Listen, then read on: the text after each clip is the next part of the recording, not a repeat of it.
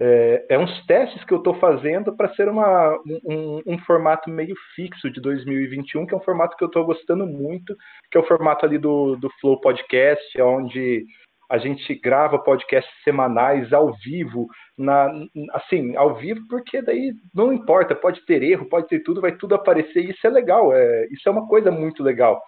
E aí, depois de tudo isso, né, um, um podcast, duas horas, duas horas e pouco, a gente termina a live e depois faz os cortes do podcast, que vai acontecer essa semana ainda no canal alguns, porque é, é, geralmente tem informações muito interessantes num podcast, né? É, às vezes coisas muito, muito interessantes mesmo. E o problema é, você vai pensar como, como que eu vou rever aquela parte específica interessante, ou eu não tenho duas horas para assistir um podcast inteiro, mas algumas coisas foram muito relevantes ali dentro. Então a ideia é fazer esses vídeos e depois esse, esses podcasts ao vivo e depois fazer os cortes das partes principais, dos destaques, das, das informações mais relevantes, nem que não sejam as informações mais relevantes, pode ser até uma piada aqui, e se for interessante a gente corta e coloca ali e fica como um vídeo adicional que fica muito mais fácil de utilizar. Seria como, em vez de fazer um livro, dividir o livro e publicar capítulozinhos, e você pode, tem a chance de ver só aquele capítulo. Podcast é um formato muito bom. É, hoje eu ouvi dois podcasts do Matheus, duas lives. Live é quase um podcast, né, Matheus? É longo, né, cara? É longo. Então, pessoal, longo hoje, para a gente começar essa, essa proposta nova, é, essa ideia nova aqui, a gente está com o Matheus, que foi convidado ao vivo no meu primeiro teste, que foi semana passada. Eu fiz um teste solo semana passada, né? É, vendo como ia funcionar, vendo se e, putz, tá, parece que tá todo mundo meio, meio ruim na internet. Tá travando muito. Minha internet tá meio ruim hoje. Será que a gente vai, vai zicar já no primeiro? aí, Eu tô vendo tua imagem normal. Tô vendo tua imagem legal, tá perfeita. E tô, tô monitorando aqui no YouTube da, da Brau também. Eu tô transmitindo no YouTube da Brau, no Instagram e no Facebook. Tá legal, tá legal, bem legal tua imagem, cara. Não, e é, o melhor é que a gente está fazendo algo assim, distribuindo essa live nas, é, em todos os lugares, né? Então você tem a opção de assistir aqui no YouTube da Brau, tem a opção de assistir no Instagram, no Facebook. Hoje, é, lugares para assistir essa live não falta. O Matheus é uma das lives também, sempre aparece. Matheus, eu queria ver você pôr um fundo de praia aí agora. ah, eu tô sem meu chroma aqui, cara. Eu, eu não instalei o chroma key aqui, mas eu coloquei na primeira, né? Uhum. Porra, muito Foi bom. Eu, tava, eu, vim vendo no carro, né? Eu, tava, eu, eu vim no carro hoje ouvindo, né? Mas ficou o celular lá ligado. A minha esposa falou: Nossa, ele tá na praia, tem uma tempestade. bom, cara. Então, bom. Estamos aqui no nosso primeiro episódio do Beer School Podcast versão 2. Já teve o Beer School Podcast versão 1. Que era um formato muito trabalhoso, agora espero que esse formato aqui ele dê mais certo e vire uma coisa fixa aqui do canal. E a gente tenha convidados aí toda semana e repita os convidados e vá conversando e conversando sobre cerveja e vá desenvolvendo aí a cerveja como um todo. Hoje a gente está aqui com o Matheus Aredes, Matheus Aredes, que é dono da Brau Academy, assim que se fala, Matheus? Uma ah, das grandes escolas de cerveja aqui do Brasil. Exato. Idealizador é melhor, né? Idealizador. Dono é muito feio a palavra, né? É, né? Proprietário, idealizador. Idealizador é uma palavra. Idealizador é melhor. Né? Idealizador né? da Brau Academy. Ah, a Brau, eu tô tendo muito problema com a transmissão. Tô vendo aqui no, no OBS, cara. É... Bom, o pessoal Primeiro falou aqui que no meu. É, o Décio entrou aqui e falou que no meu. No meu YouTube tá funcionando melhor. Que no seu tá travando. Acho que é. Deve ser a transmissão sua pro YouTube, será? Muito, muito provavelmente. É. Cara, qualquer coisa. É- Mas vamos Ó, continuar, daqui mundo... a pouco normaliza. Daqui a pouco normaliza. Vamos esperar que daqui a pouco normalize, então. E espero que funcione aqui. Aparecem uns relatórios de erro para mim também, que tá dando é, falhas em envio de quadro. É, acabou de cair minha internet, né, Matheus? Lembra? Então, uhum. é, pode ser, pode ser isso daí. Ó, o Bleed tá aqui. O Bleed, ó, o Bleed dando feedback tá travando. Putz, cara, que, que pena que tá travando. Logo na primeira tentativa aqui. Bom, mas qual que é a ideia desse formato? Além de ter esses cortes, é ser uma, um espaço que qualquer um possa falar, qualquer um que tem algo interessante na cerveja, seja é, de macro cervejaria, de micro cervejaria, até de coisas fora da cervejaria, mas que tenham a ver com a cerveja. Então, tudo isso vai a gente vai ter essa possibilidade aqui nesse formato. Eu vou ter que roubar lá no teu canal, Matheus, depois para fazer os cortes, porque aqui não está dando muito certo. Beleza, beleza. Eu tô gravando local no BS, eu te mando o arquivo então. Eu vou, eu vou gravar aqui também só para ver como fica. Inici... Agora vai ferrar tudo de vez. Iniciei a gravação também. Então, pessoal, obrigado por serem nossos cobaias aqui é, de tudo isso que está acontecendo. Matheus, você é um cara que está aí há muito tempo na cerveja, né, cara? Hoje, apesar da gente de eu ter a ideia de querer falar com você sobre amargor, é, você tem uma história muito interessante. Você estudou fora do país, né? Você estudou na VLB, numa instituição renomada, é, quase foi aluno do Kunze, assim, coisa que eu não consigo nem imaginar é, ter a ver com a realidade. Cara, como que foi isso? Como que você começou nessa, nessa vida da cerveja? Assim, como que você chegou na VLB e como que você voltou para cá e iniciou a Brau Academy? Primeiro eu comecei a fazer cerveja lá em abril de 2011 não foi faz tanto tempo assim, faz nem 10 anos, quase, quase 10 anos agora. É, aí só que o negócio foi muito instantâneo, cara. Eu, eu já estava meio infeliz de estar trabalhando em banco, trabalhei em banco por 13 anos e fui parar no pronto-socorro três vezes, pressão alta, quase desmaiando, enfim.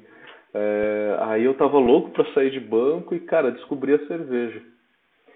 E desde o começo eu tive certeza o que, eu queria. Eu tive certeza que eu queria mudar de vida, que eu queria realmente é, fazer uma coisa que me dê um pouco mais de prazer.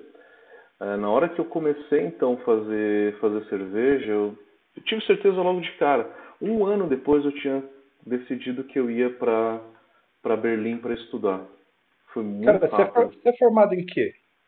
Fiz administração de empresas fez administração e deu essa guinada e foi para Berlim. Em um ano você definiu, vou para Berlim, assim, desse jeito? Em um ano, em um ano de panela, em um ano de panela, eu falei, eu vou para Berlim, eu vou estudar, pedi pro meu chefe me mandar embora para eu poder pagar o curso, porque, porra, é 16 mil euros, né, o curso lá em Berlim. E era 50 mil reais, você precisava de pelo menos mais 50 para ficar lá, né? Então, é um investimento aí na casa de uns 100 mil ficar lá seis meses, né? Fazendo um curso desse. Eu não tinha essa grana, não tinha essa verba. É, aí eu cheguei e abri o jogo pro meu chefe, né? Falei assim, cara, não tô aguentando mais, tô precisando mudar de vida. É, quero ir para lá, para Alemanha, para fazer um curso. Me ajuda? Aí foi nessa que e eu fui. Te demitiu. E ele te Aí, demitiu mesmo? Ajudou assim? Ajudou, ajudou consegui, consegui pagar minha rescisão, pagar meu curso lá. E aí eu voltei, cara, tava completamente sem saber o que fazer, né? É, porque, cara, é, é, um passo muito importante. Não sei se algum de vocês que estão aí é, pensando em fazer esse passo, né, ou, ou já deu esse passo, eu larguei completamente. Eu tinha, eu trabalhava em banco, eu ganhava muito bem, viajava para Europa uma, duas vezes por ano. É, cara, na hora que você vira estudante de novo, a tua renda cai lá embaixo. Foi foi uns dois, três anos aí depois que cheguei no Brasil para tentar para tentar restabelecer, né? É, e você tinha... chegou e você já montou a, a, a Brau Academy? Você já foi com essa ideia de fazer lá? É, lá você já teve essa ideia? Como que foi? Não, na verdade eu queria montar uma cervejaria. Queria montar uma cervejaria Aí eu cheguei aqui eu falei, meu, não tenho dinheiro para montar uma cervejaria, estou completamente quebrado, o que, que eu faço? Aí uns amigos meus falaram assim, ah, dá um curso aqui para mim, me ensina algumas coisas que você, que você aprendeu lá. Um ano depois de eu ter chegado aqui no Brasil de volta, né? Aí eu falei, beleza, vamos lá. Aí comecei, dei um curso, Aí eu dava um curso a cada dois meses ou um curso por mês. É, muito espaçado, né? Porque, pô, o mercado conhece, começando ainda, nem tinha começado a dar curso nem nada. É, aí eu comecei a trabalhar na Dortmund. Aí que realmente comecei a me envolver cada vez mais. Comecei a trabalhar na cervejaria Dortmund em Serra Negra. Aí comecei a dar cada vez mais aulas, né? Que chegou num ponto que eu estava todo final de semana dando aula. E aí eu falei, eu acho que é isso que eu quero. Eu realmente gostei. Porque a interação. Você se achou no, no meio da cerveja ali. Cara, é um, é, esse negócio de dar aula é, é, algo bem gratificante, né? E você aprende muito, cara. Eu acho que a parada mais legal de dar aula é o tanto que você tem, tipo, possibilidade de aprender, assim. E você deve ter evoluído muito depois da VLB, né? Pô, demais. Mas imagina, eu com um ano de panela e naquela época não tinha curso de tecnologia cervejeira direito. Tinha um curso de sommelier que era da, da ABS, né? Que hoje virou o ICB. É, eu, então eu fui para lá caseiro mesmo, caseiro, sem saber nada. E aí chega lá aquele monte de informação, aquele mundo, você começa até a ficar perdido, né? Será que eu vou bombar aqui? Será que eu vou conseguir meu diploma? Né? E em inglês também, né? Você tem que aprender inglês e fazer tudo isso em inglês. É... É...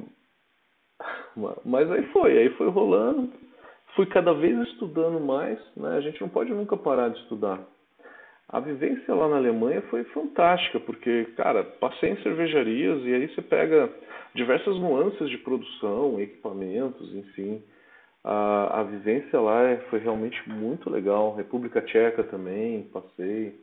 Áustria, Suíça, é, Bélgica também. Depois fui para a Inglaterra. A Inglaterra foi o último país, Cara, foi a última escola que eu conheci. Diga. E, e como que é a, a VLB, assim? É, é foda lá? É massa mesmo o lugar? Como, como que é as aulas? Como que é tudo lá? A VLB, ela, ela é uma escola bem antiga, né? Bem antiga, assim, tipo 200 anos, 150 anos e ela estava associada à, à Technik Universität de Berlim, que é uma das maiores universidades de tecnologia lá da, de Berlim, da Alemanha, né? E aí ela, eles receberam um, um investidor realmente bem grande agora, e era uma faculdade antiga, um prédio bem velho, bem antigo tal. Agora eles estão com um prédio fantástico, um negócio assim, cinematográfico. A VLB ela é quase tão conceituada quanto a Weihenstephaner ah, no que toca pesquisa, desenvolvimento, banco de levedura, consultorias, né? A Weihenstephaner talvez seja a mais importante do mundo, né? A VLB eu acho que estaria logo ali, tá? A Demens é, é simplesmente uma escola, não tem tanto essa parte de pesquisa, laboratórios, consultoria por trás. É, coisa que a VLB tem bastante. Então, isso acho que foi um ponto muito positivo de ter feito o VLB, ter contato com esses caras, né? O próprio Kunze estava vivo quando eu, tava, quando eu fui para lá, né? O Kunze acho cara, que faleceu. Você chegou a ver ele ao vivo? Não, não. Ah. não, cara. Eu, eu, vejo que você está com o livro dele ali atrás, né? Bem ali atrás da câmera, o primeiro livro.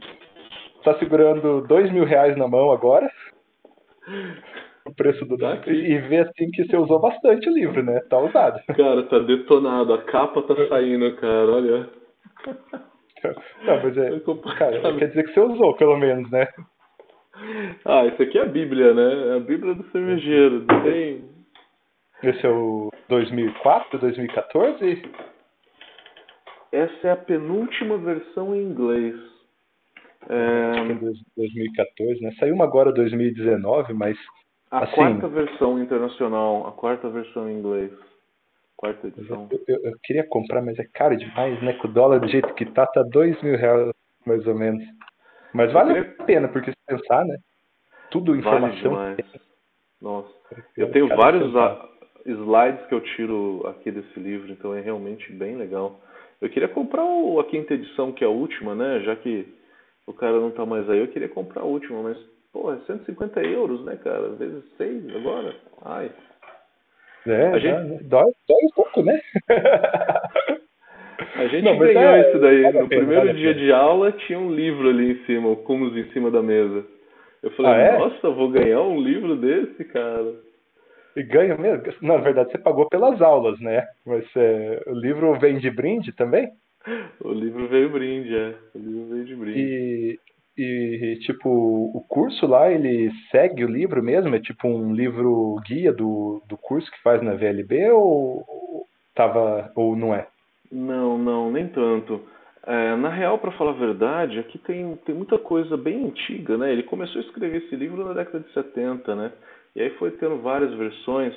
Então tem equipamentos ali que acaba até sendo um ponto de referência como a gente nunca ouviu falar em filtro de massa. O que é filtro de massa? É, é um filtro de algodão, que antigamente a gente usava filtro de algodão. E aí ele tem isso lá. Então ele serve como uma fonte muito interessante para a gente é, olhar alguns fatos desses que acabam virando um pouco de fato histórico quase, né? É, acaba, acaba tendo um tipo de informação não tão atualizada. Você quer saber? Eu acho que o Kunze sozinho ele, ele não é o suficiente para a gente estudar. A gente tem que continuar ali inscrito no jornal do SBC, no MBAA, é, enfim, pegando os papers novos que saem para a gente se atualizar um pouco mais. A parte de amargor aqui, meu Deus. É, é do século passado, literalmente. Técnica de é lupulagem, cara, eu não aprendi técnica de lupulagem na VLB e no curso também não tem. Não tem. Alemão. É, para ter ideia, eu esses dias eu estava lendo nele, né, tava sobre dimensionamento de equipamento e eu vi coisas que eu tipo, eu nunca tinha ouvido falar, por exemplo, oxigenação pré-Schiller. Porque eu tinha problemas antigamente de contaminação e tal, não era é, igual é hoje. Então, uhum. antes do, do mosto passar pelo Schiller, fazia uma oxigenação a quente que depois, durante a passagem pelo, pelo chiller, caía a temperatura, aumentava a solubilidade, e essa passagem do oxigênio pelo chiller era o que fazia a mistura do oxigênio. Mas você imagina isso? Você consegue imaginar você oxigenar um mosto a quente? eu vou ser sincero com você, eu não lembro dessa parte do Kunze. É, isso é o que eu estava vendo? Eu estava vendo dimensionamento de equipamento. Tinha uma empresa me perguntando sobre uma coisa de dimensionamento. Falei, bom, vou lá dar uma olhada no que no, no que está rolando. E, mas tem um, tem um monte de coisas bizarras assim mesmo. É, tem um, uma outra coisa, agora, eu acho que essa não é exatamente do Kunze, mas é um, na, na tina filtro, né, a, a pressão diferencial, né, quando você aumenta muito a potência da bomba na tina filtro e você puxa demais, você comprime o leito de grão e trava tudo, né? Aí tem o. Acho que Essa no, teoria no tá mesmo... perfeita. No Cube é, tem acho... esses gráficos todos que eu uso até hoje na hora de dar aula da clarificação, né? É, de abaixar uhum. as facas. É uma coisa que todo mundo fica. É, o caseiro, principalmente, ele fica realmente muito é, fixo numa ideia de que você não pode remexer a camada de grãos em cima, né? É, e em diversos momentos na indústria você revira aquilo lá. Você liga aquelas facas não na, na altura, não lá embaixo, né? Mas numa altura mediana, porque você regula a, a altura do, do afofador do mosto durante a clarificação, né? Isso num equipamento top de linha. Então você regula a altura e pode ligar ele para que com isso você aumente a extração quebre aqueles caminhos preferenciais que a, que a água pode ter ali no, no mosto e com isso resolve entupimento, melhora a eficiência, né? Então, é uma das coisas que realmente está ali, o diferencial de pressão, né? Diferencial de pressão, fluxo, turbidez, tem um gráfico desse. Tudo isso junto é. ali no Kunze, né? E uma das coisas que eu achei legal, né, nesse, indo nessas, nesse sentido que tinha lá, né, para regular o diferencial de pressão, era tipo um tubo que saía debaixo do da tina filtro e que se a pressão fosse demais, ele ia puxar mosto e ia começar a puxar ar e ia regular a bomba. Eu falei, nossa, outra coisa. Como os alemães colocavam oxigênio na cerveja antigamente, hoje tem, hoje tem todo esse medo de oxigênio. Tem, tem sim. Um dos principais é, problemas que a gente tem nas micro cervejarias hoje é conseguir regular a vazão da bomba da clarificação o suficiente para que não crie esse vácuo embaixo do fundo falso e não cria essa sucção, porque senão você tem um achatamento muito grande ali da, da cama filtrante, né? E com isso entope. Então você tem que ir indo bem devagarzinho, bem devagarzinho até acertar qual que é a frequência do inversor, né, de frequência da bomba, para não achatar a cama de grãos. Isso é uma coisa de tentativa e erro, né? Totalmente empírico. Vai lá e vai aumentando até entupir. É. E a gente vai é, na, na intuição é o contrário, né? Eu lembro a primeira vez que eu trabalhei numa é, com, com esse tipo de, de equipamento, onde tinha é, um, um inversor de frequência, que eu podia regular a potência da bomba e tudo mais. Travou, aumenta a potência, daí vai fazer mais força, vai passar. Aí você gira, vai sair mesmo, dá uma guspidinha ali, sai um pouco, você fica feliz, passa dois minutos, não passa mais nada. Você fala, bom, aumentar a potência. Passa um pouquinho daquela guspidinha, pum, tem uma hora que não passa nenhuma agulha mais lá. E, mas eu já vi uns equipamentos é, mais modernos que tem um sensor de, de pressão no, no fundo da tina. Se a pressão está começando a fazer uma pressão negativa, a bomba está puxando muito, aí ela, ela mesma aumenta, diminui a potência do inversor e aí é, ela autorregula, né? É difícil ver isso em microcervejaria, mas tem. Uhum. E... Ou a simples caixa de coleta, né? Que cai por gravidade numa caixa de coleta e não tem pressão nenhuma naquela caixa de coleta e vem uma bomba e simplesmente e puxa da dali, caixa, né? né? Uhum. É o melhor, o melhor mundo, né? É deixar cair por gravidade sem criar sucção nenhuma. Cara, é, é, deve ter sido uma coisa muito louca é, ter feito essa experiência, né? Foram seis meses lá? Foram seis meses de curso. No final a gente teve uma, um tour por fábricas, né? Fomos na Global Malt, por exemplo, é, fomos na Crones, é, ver diversos equipamentos. E, e aí depois eu fiz, depois do curso eu fiz estágio em duas cervejarias lá. É, um é Brewpub mesmo em Berlim e o, e o outro, cara, foi uma cervejaria bem legal. É, a Bayerisch Bahnhof, que faz a Leipziger Gose, aquela a Gose mais famosa da Alemanha, lá na cidade de Leipzig. E foi uma experiência realmente muito legal lá em Leipzig. E... Cara, é... eu não sei. Agora eu quero te perguntar uma coisa que é uma curiosidade minha mesmo da Gose. É... Porque eu já ouvi mil histórias sobre ela. Você ouviu alguma história que é verdadeira do porquê que essa, tem água salgada lá?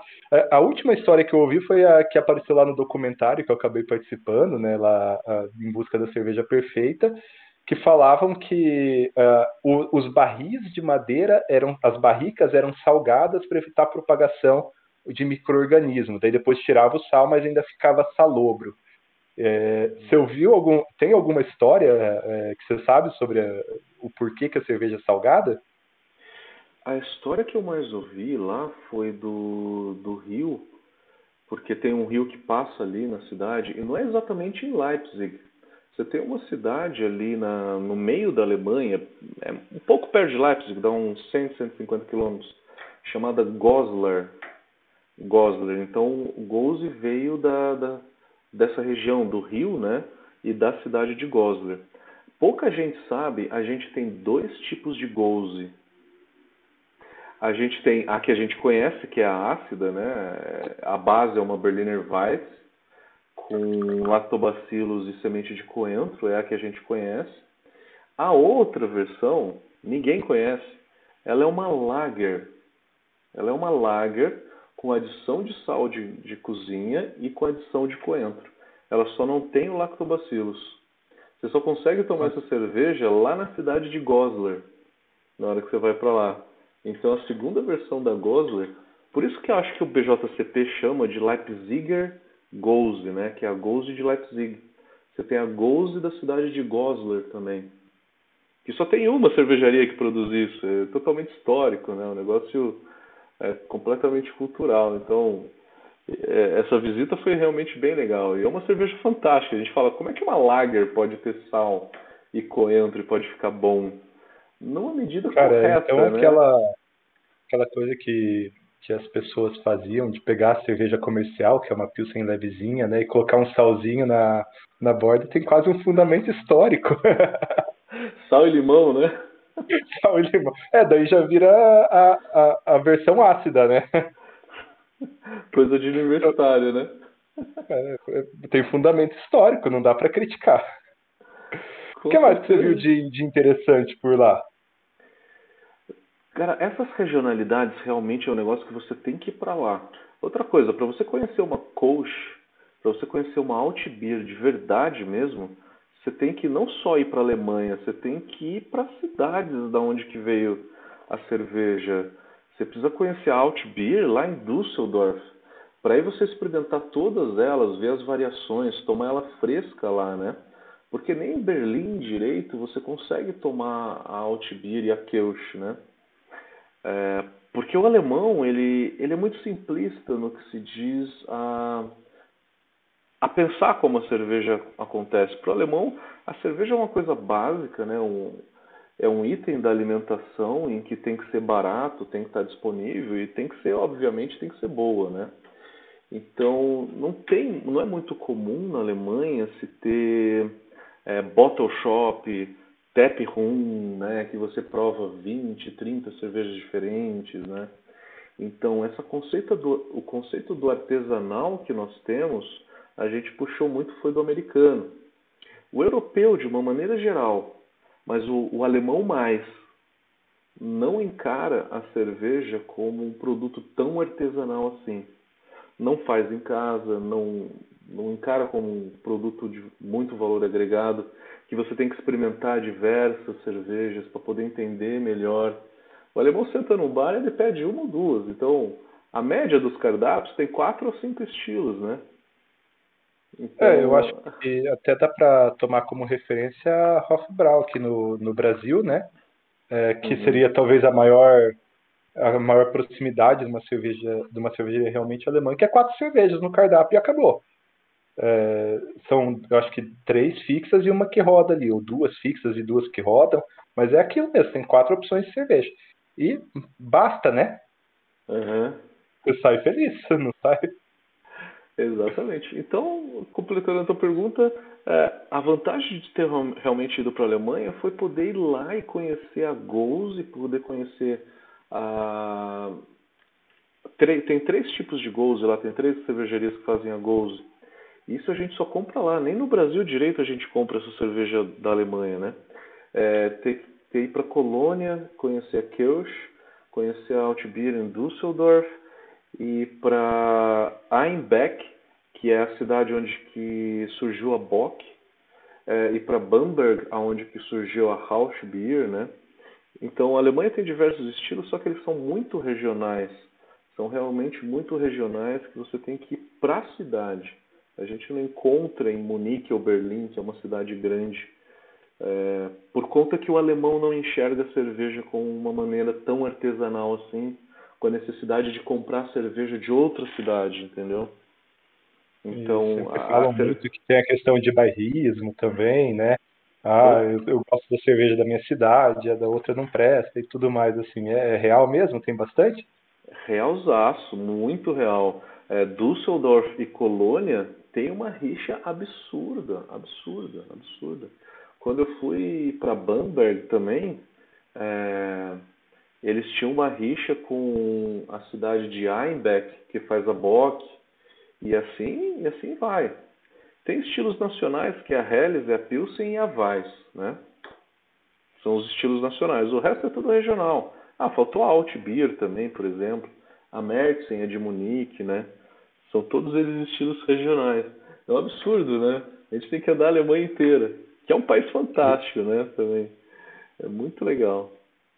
Cara, que massa. Deve ser, é uma experiência. Deve ser muito foda. Eu penso, é, daqui dois anos, quando acabar meu atual mandato de coordenador de curso, é, iniciar um pós-doutorado é, na área de cerveja aqui e ter uma experiência assim também. Que é muito diferente, né? Ter ela na realidade do que ter na teoria. Na teoria a gente aprende um monte de coisa, assim, mas falta aquela. o real, assim, o ter aquela experiência, né? É, que você deve ter tido muito. Cara, eu estou muito curioso. Quando é que você aprendeu a fazer cerveja? Desde quando que você está no meio? Eu sou relativamente eu... recente, né? Não tenho 10 anos ainda. Eu tô mais ou menos igual você, assim, em tempo. É, na verdade, a gente está em 2020, então fazem 10 anos também. Eu foi meio até por acaso que eu comecei a, a fazer cerveja. é, teve dois eventos chaves que, que me convergiram para fazer cerveja. O primeiro foi o, o meu cunhado. Meu cunhado era doido por cerveja artesanal, por cerveja de massa, que migrou um pouquinho para artesanal, 2009, 2010 é quando estava começando a aparecer umas artesanais, assim, mais comum no mercado, né, a, a, pelo menos aqui no interior do Paraná. É, então, ah, é quando tinha uma Erdinger que era tipo, nossa, você achou uma Erdinger no mercado, você estava feliz que era artesanal do momento. E ele ele gostava muito, então ele começou a se interessar e eu comecei a tomar algumas com ele lá por 2009, eu acho, é, 2010, não sei. Talvez eu estou alterando os fatos das coisas aqui, acontece, mas beleza. É, e o segundo fato bastante importante é que é, às vezes tem umas coisas ruins que vêm para o bem, cara. Então, quando eu terminei o, o quando eu estava no meio do mestrado e eu prestei é, o o teste para o doutorado, eu fui aprovado e tal, e mandei minha inscrição lá e não, e não passei. Eu sou uma pessoa muito esquecida, eu esqueço de tudo toda hora, e eu esqueci de enviar meus documentos, eu mandei a, as coisas que precisava, mas não mandei, tipo, minha carteira de identidade, cópia da carteira de identidade, que era um documento eliminatório. E aí eu fui eliminado da seleção do doutorado. Sendo eliminado da seleção do doutorado, tive que me virar um pouco, né? Não é nada problemático, porque, tipo, a cada seis meses tem, só ia atrasar seis meses o, o meu progresso. E aí, para não ficar sem nada para fazer, estava tendo um teste seletivo para professor é, temporário lá na, na universidade que eu me formei mesmo. E eu fiz o teste seletivo e passei no teste seletivo. E eu era, é, eu era basicamente um aluno e virei um professor no mesmo momento. Eu tinha acabado de sair da graduação praticamente.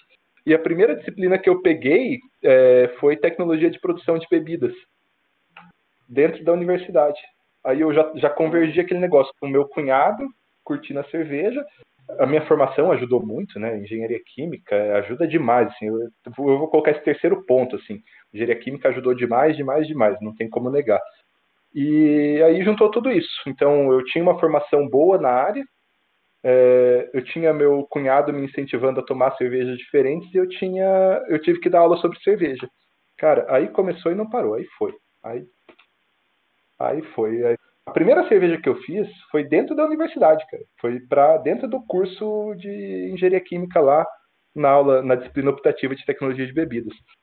E um fato interessante é que eu dou essa disciplina até hoje até hoje, há 10 anos eu dou essa disciplina. Inclusive tem aula quarta-feira agora. Eu vou retransmitir ela no. no nossa, eu, eu iniciei a transmissão de novo.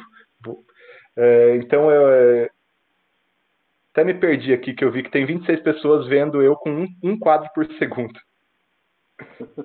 E, é, cara, e aí teve outra coisa interessante nesse, nesse período, que foi a, com a engenharia química, né, ela me dava um, uma base muito boa, e na época não tinha tanta informação igual tem hoje. Hoje, é, com a popularização do YouTube, as coisas explodiram, né? Não tinha tantos, não tinha escola de cerveja, não tinha canal no YouTube, tinha uns blogs do Daniel Bode e acabou, era o que tinha. Você via o blog do Daniel Bode. E aí falei, cara, começar um YouTube. Aí eu levei três anos para começar o YouTube. Podia já ter três anos a mais do Beer School. E o nome do canal ia ser Caminho Cervejeiro, que era o caminho para você virar um mestre cervejeiro. era a ideia. Então, mas eu enrolei três anos para começar o canal. Até o dia que eu peguei um, um spray de tinta, rabisquei Beer School na parede e gravei o primeiro vídeo. Mas foi difícil gravar o primeiro vídeo, cara.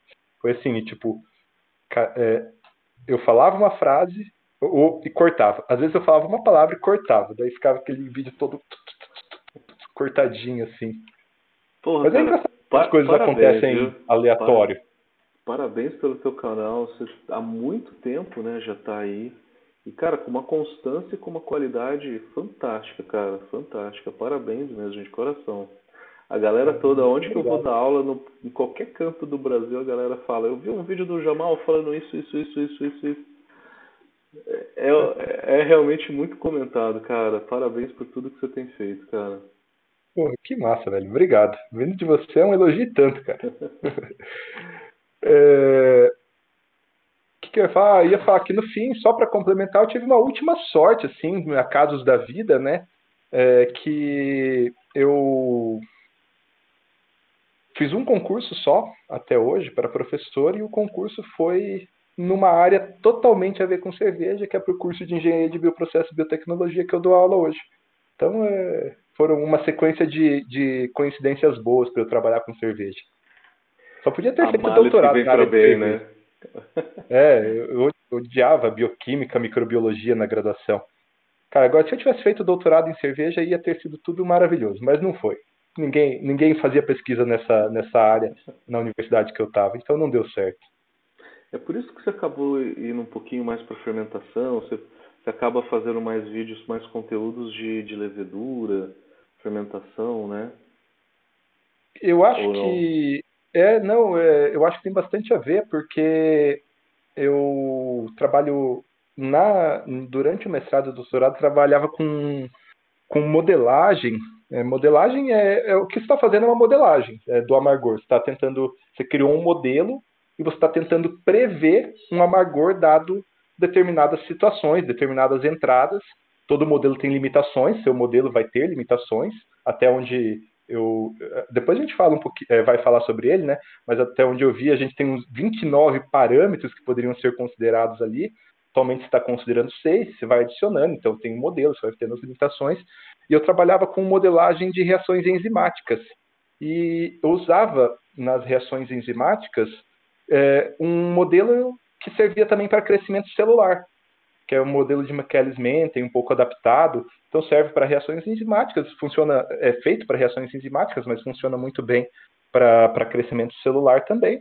E eu acho que veio daí, porque daí eu fiz alguns trabalhinhos na, na área de crescimento de microorganismo e eu gosto muito de modelagem, tanto que eu ia, ia ouvindo seu podcast lá e ia pensando, nossa, cara, dá para aplicar isso, dá para aplicar aquilo, deriva aqui, integra lá, é, é, na, naquela hora de. Porque tem tudo a ver com as coisas que eu. com as, com as minhas linhas de pesquisa. Né? Então, ah, na hora que degrada o composto de amargor, que hidrolisa o alfa-ácido, é, você colocou um, um, um, parâmetrozinho de correção, mas foi, nossa, mas podia colocar uma equação de Arrhenius ali.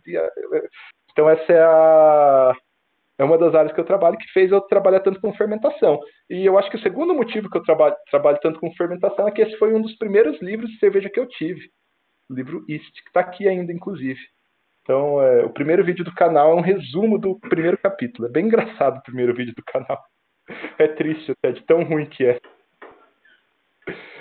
Eu não lembro do primeiro vídeo, eu lembro dos primeiros.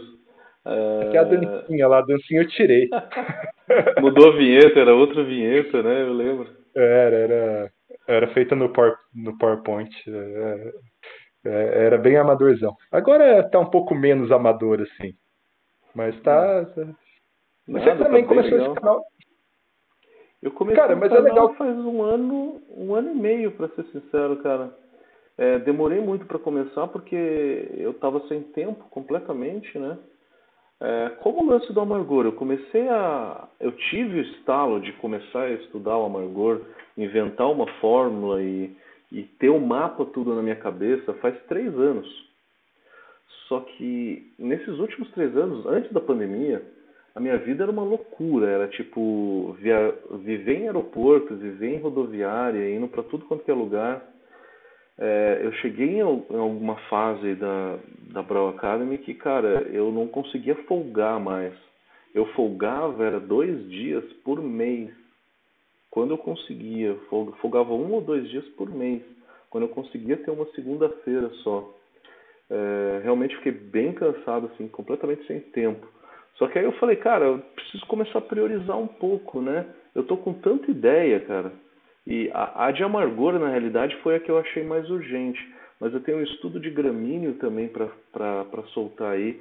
Enquanto eu estou fazendo software, eu estou criando algumas fórmulas novas é, para simplificar, né, algumas equações para simplificar de eficiência, né, que poucas pessoas entendem é, as diferenças das eficiências. Né? A gente tem a eficiência do Beer-Smith, que é completamente diferente daquela eficiência que está no Kunze, o porquê, né, como calcular, converter uma coisa na outra. Então, eu estou fazendo diversas fórmulas. Cara, é, então... uma coisa interessante de, de eficiência que e eu acho que vale para amargor também e para tudo. É, e, cara, hoje eu, eu, tenho que ser bem sincero, eu virei duas vezes mais seu fã, se não mais. Pela parte que você falou lá da conhecimento científico tem que ser divulgado, tem que ser compartilhado. Ah, quer usar minha calculadora? Tá tudo aberto, as fórmulas estão aí, estão tudo aí. É, cara, isso é, isso é sensacional. Eu, cara, paguei pau para isso demais. É, só se usar cita lá, que é no mínimo a ética, né? Dentro, é. É, é no, no, mínimo a ética que a gente tem ali dentro. E por quê? Porque eu não sei como que o Bill Smith calcula o amargor. Eu acho que você talvez saiba. Eu tenho até algumas dúvidas sobre cálculo de amargor do Bill Smith. Talvez ele fala separado lá no, no, no, no blog do Bill Smith, mas eu não tenho certeza. E tem até alguns pontos que eu é, eu até deixei um aqui de destaque para a gente discutir depois, que é por que, que ele faz isso? Por que, que aqui está dando mais 3 IBU? Depois eu quero falar disso. É, o rendimento mesmo. Quando tem um vídeo lá do começo do canal que eu, eu faço uma. Eu disseco o rendimento. E aí não batia com o do Beer Smith. Por quê? Porque eu não sei como o do Beer Smith é calculado. Então, é, quando as coisas são muito claras assim, é, é muito legal eu não tô, bom, eu não estou mais transmitindo no YouTube aqui, mas eu eu ia abrir aqui uma planilhinha sobre cálculo de, de rendimento, mas vamos deixar para a próxima. É, então, é isso que está fazendo da, da calculadora ser aberta, cara, isso é, isso é foda, cara. Parabéns por, por isso. Isso paga o pau. Show de bola. E é, toda essa pesquisa ela vai ficar assim, sempre uma versão aberta, né? Calculadoras em Excel, contas completamente abertas mas é, daqui a um ano, na hora que o software realmente sair e, e as pessoas quiserem é, ter o software mesmo, que a gente vai fazer tudo na web, aí a gente vai colocar uma assinatura, é, lógico, por conta de, de custos que a gente tem para deixar o serviço disponível. É, mas a conta, a informação, ela tem que ser pública. A minha opinião sempre foi essa. A informação é pública. É, se alguém está me chamando para dar uma aula, está pagando pela minha disponibilidade, né? É, se alguém contratar um software... Você trabalhou para isso, né? Exatamente, é. Não, eu sou da mesma... concordo exatamente com isso. A informação é aberta, mas a ferramenta ela é paga. Cara, não, você não trabalhou à toa, né? É, mas se alguém quiser pegar ali e usar sua fórmula em outra ferramenta, vai poder usar também. Pode usar, então, pode usar. Faz, pode é... usar. Com certeza. E... Se quiser mandar as perguntas aí, vamos lá. Cara, é... então tá, vamos. Ó, eu tô olhando minha internet aqui, ela tá com 1.8 mega de download. Eu tô achando que eu não paguei a internet, só pode. Ela é uma... Minha internet é de 100 mega aqui, 100 mega real, sempre dá 100 mega. Será que eu não paguei essa internet? Eles limitaram meus dados aqui? Pô, eu acho que eu deveria começar a pagar mais essa internet. Às vezes é chuva, cara. A chuva é, ou rompeu alguma fibra ótica e acontece, às vezes acontece. Eu já fiquei uns dias meio com a internet bem ruim por rompimento de fibra ótica aqui. Ah, e deve ter sido bem aquela hora que caiu, né? Nunca cai, é muito raro cair a internet. E... Mas, bom. É, cara, então você, veio com esse estudo né, de, de amargor. É, você fez duas, duas lives super legais, assim. E eu vou, eu vou ser sincero, eu gostei inclusive mais da primeira que da segunda. Que a, primeira é mais conceitual, né? Da onde vêm as coisas, assim, por quê. A segunda é mais a aplicação dentro da calculadora em si. É, o amargor ele é, uma, é, é, algo muito, muito difícil de, de definir, de mensurar, né? Mas você teve uma motivação para fazer é, essa calculadora porque na tua, na tua ideia os cálculos de amargor estavam tinham deficiências em algumas coisas, né? O que, que você via mais de deficiência, assim, no, nos cálculos de amargor que te motivou a fazer isso? A ideia surgiu quando eu fui dar. Eu, eu era professor da Escola Superior de Cerveja e Malte, no curso de mestre cervejeiro lá. É, e aí eu fui chamado para dar aula de lúpulo. Eu não tinha quase nenhuma experiência com lúpulo, não tinha vivência tanto com lúpulo, né? Não tinha aprendido tanta técnica de lupulagem porque os, ale, os alemães não, não ensinaram tanta coisa, né? E aí eu peguei o Beer Smith e como eu tenho facilidade com conta em, no banco, eu trabalhava na parte financeira.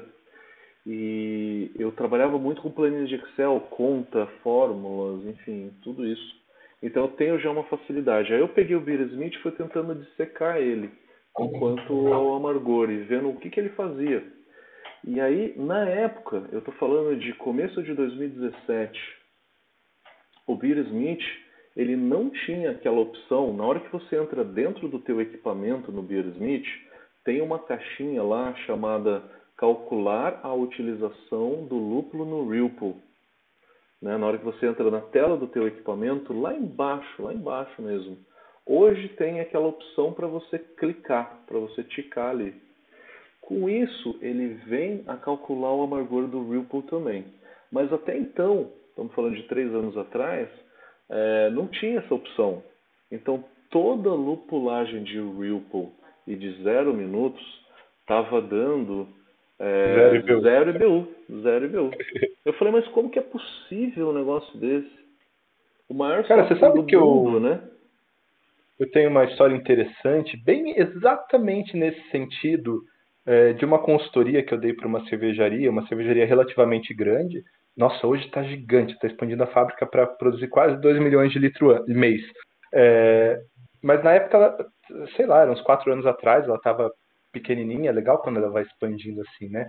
E a gente é bem amigo e tal, e um, um dos proprietários me chamou lá e falou, cara, tô com um problema aqui, eu calculo o amargor aqui no Beer Smith, faço a cerveja, mando pro laboratório e tá dando dobro. Então eu tô colocando metade do amargor aqui no Beer Smith, aí eu mando para lá, bate o amargor que eu quero. Quer dizer, não era exatamente metade, mas ele foi calibrando pelo IBU do laboratório lá e foi abaixando a, a dosagem de amargor. Falei, cara, deixa, é, eu, eu até imagino o que, que é, mas deixa eu dar uma olhada. Aí olhei a receita, olhei as planilhas, olhei o laboratório. E o que, que era? A receita que mais tinha desvio. Session IPA que tinha uma tonelada de lúpulo no Irpool. Receita que menos tinha desvio. A Pilsen Cristal, que, é pra, que ia só basicamente amargor de 60 minutos. Ah, tá fácil, já, já descobrimos aqui. Levou 10 minutos para descobrir e ele não levava em conta, ele projetava a receita no Bill Smith, o equipamento de 2.500 litros de fervura, até fazer o Whirlpool, até passar pela, pelo uh, trocador de calor, a, a, o isolamento, a inércia térmica que tem lá, ficava 40 minutos a mais a, 60, a quase 100 graus. Então, isso fazia a Session IPA dele de, é, se eu não me engano, alguma coisa como 30 IBUs no Beer Smith, bater 60 IBUs no laboratório. Então, exatamente o que você está falando. A que mais hoje vai ter? Uma IPA geralmente ela tem em média 15 IBUs a menos se você não, não se atentar para esse amargor de final de fervura. Uma New England tem por volta de 30 a 40 IBUs a menos, porque a New England a gente faz aquela técnica de lupulagem que é que eu chamo de hop bursting, né, que é jogar lúpulo nos últimos 15 minutos da fervura. Então, é, todo esse lúpulo vai ter um é, vai ter um amargor, né? Muito lúpulo a zero também, né? Tem uma quantidade cavalar de lúpulo a zero. Então, e, e realmente as diferenças são grandes, são realmente grandes. Eu comecei então essa ideia, né, de, de analisar e aí eu comecei a estudar tudo que já tinham feito, ler rato de internet, ler todos os artigos que tinham, discutir fórmula é, até com o Ray Daniels, que na minha opinião era o cara que tinha a melhor fórmula até então, né? O Ray Daniels. Foi tanto desap... foi tanto decepcionante quando eu fui falar com ele, eu falei, pô, e aí então eu estou estudando amargor, eu cheguei, então eu vi que a sua fórmula é melhor. Você pode me falar um pouquinho mais? Ah, não lembro mais. Faz tanto tempo. Eu falei, Cara, ah. confesso, que, confesso que deve acontecer isso aí, né? Às vezes a pessoa faz tanta coisa. O Ray Daniels é qual? Ele escreveu Designing Great Beers. Designing Great Beers. É, putz, às vezes as pessoas fazem tanta coisa, fazem tanta pesquisa, né? E, mas sabe, é, entrando já, falando um pouco mais especificamente de, de amargor e sabendo como que, que funciona a academia o, como um todo e o processo acadêmico, eu vejo as fórmulas de cálculo de amargor como uma sequência de gambiarras. Então, tem a, a fórmula básica de amargor, que foi ali é, feitos experimentos com mosto numa determinada OG, eu acho que 1048, a, a 100 graus Celsius, e tirar as primeiras curvas de amargor. Daí um maluco veio e falou: bom, se tiver mais densidade, vai estar tá mais, é, mais saturado o mosto e vai extrair menos. Então fez testes ali e jogou uma correção de densidade. Aí um outro maluco falou: putz, cara, se mudar a temperatura, muda, muda, muda a extração, né? Aí vai lá, fez os testes, viu que mudava, jogou mais um termo de correção. E assim, hoje, é, até considerando os diversos parâmetros que, tem, que existem, você tem uma fórmula básica e 15 parâmetros de correção. É basicamente assim que funciona, né? Uma é malha de garras acadêmicas. É exatamente isso que funciona o Beersmith. O Beersmith ele vem por padrão não calculando o amargor de final de fervura ou amargor a zero. É, ele tem a, a fórmula mais é, aceita hoje no mundo, que é de um cara chamado Glenn Tinseth. É, eu cito bastante isso no, nos vídeos que eu gravei. O Glenn Tinseth, ele na verdade ele, ele chegou na melhor forma porque ele tem a melhor equação. Só que o lúpulo a zero ele tem zero amargor. Ele não contempla esse tempo de Ripple, a carga térmica que o lúpulo todo, de todas as adições de fervura, vão ter de acordo com o tempo e temperatura de Ripple. Né? Então ele não considera isso. Até 2017. E aí em 2017, tiveram alguns outros caras que fizeram um ou outro experimentozinho, e aí o Brad Smith foi lá e pegou a fórmula do TINSEF e foi multiplicando por outros fatores, né? Que outros caras inventaram.